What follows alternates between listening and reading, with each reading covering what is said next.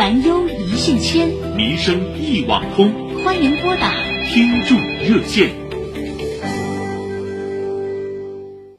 家住浦东新区长岛小区三十三号的滕先生日前致电本台新闻热线六二七零六二七零，反映他家楼下有个无证经营的养老院，不仅存在消防、食品、照护安全等隐患，还给邻居带来噪音、环境脏乱差、占用公共空间等困扰。但是从二零零六年至今办得风生水起，有关部门竟拿他一点办法也没有。请听报道。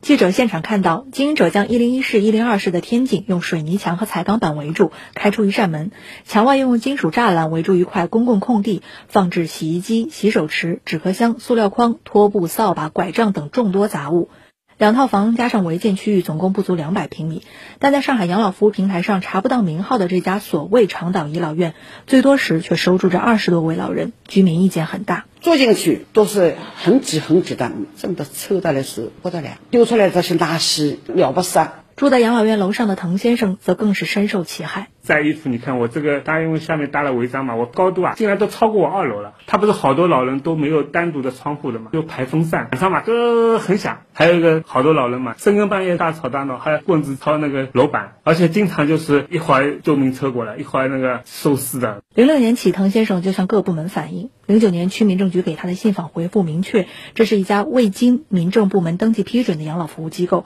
涉嫌无证经营，将配合有关部门处理。但从此没了下文。后面我就到那个街道的民政科去反映，他说就是意思就是老人处理不了，没办法。到城管也去反映过，城管说已经把这个房产注记过了，就不能交易了，对他又没什么限制了。十五年来，这家非正规机构客源不断，还扩大了规模，提高了收费标准。不是正规的，我是家庭小型的。一般的话，我们这里不满意的没有。我住了二十年了，现在四千全部这里吃喝拉撒，押金费是什么东西不收钱？主动关停是不可能的。借助美丽家园环境整治工作，本周三该机构外墙栏杆被拆除，但经营者随后便到居委闹事，并威胁将重装栏杆，并将老人们搬出来堵门抗议。长岛居民区主任刘凤霞说：“这么多年，居委能做的很有限。”我们会定期上面会检查一些消防啊、燃气以及他们家用水用电的一些安全。另外一方面呢，借助了城管民警的力量，但是受到了很大的一个阻碍。有没有可能让这家机构拥有规范合法的身份？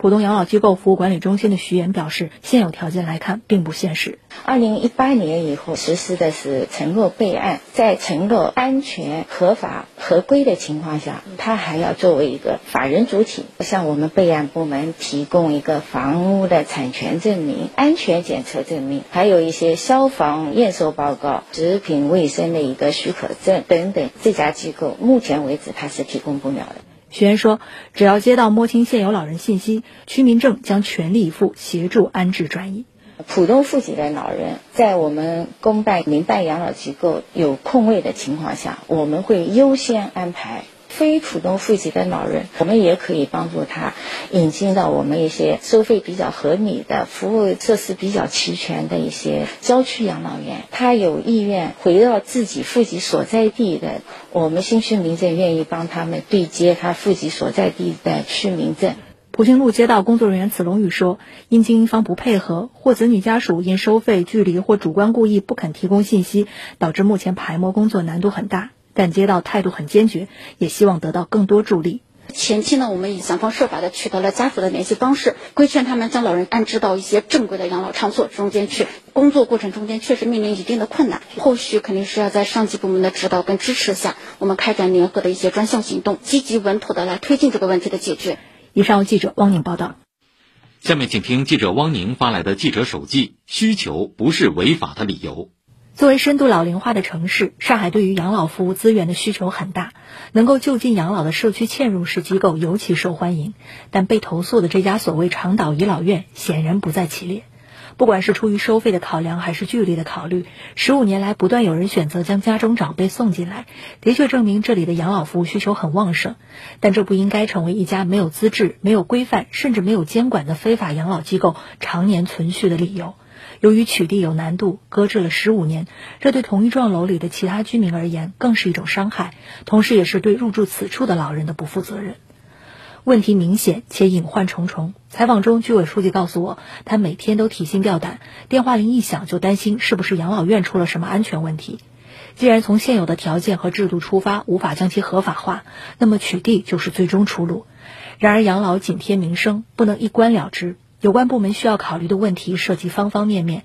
已经在住的老人如何安置，子女家属能否接受换地方甚至补差价，这些环节中的任何一环没有照顾到，就会产生新的问题和矛盾。让各方的利益诉求都得到充分的考量和回应，将这些民生问题妥善处理好，考验着有关部门的工作智慧和协同能力，以及跨前一步的勇气和担当。我们也希望为人子女者能够树立正确的观念意识，让父母在安全、规范、舒适的环境中度过晚年，那样才是真正的孝亲敬老。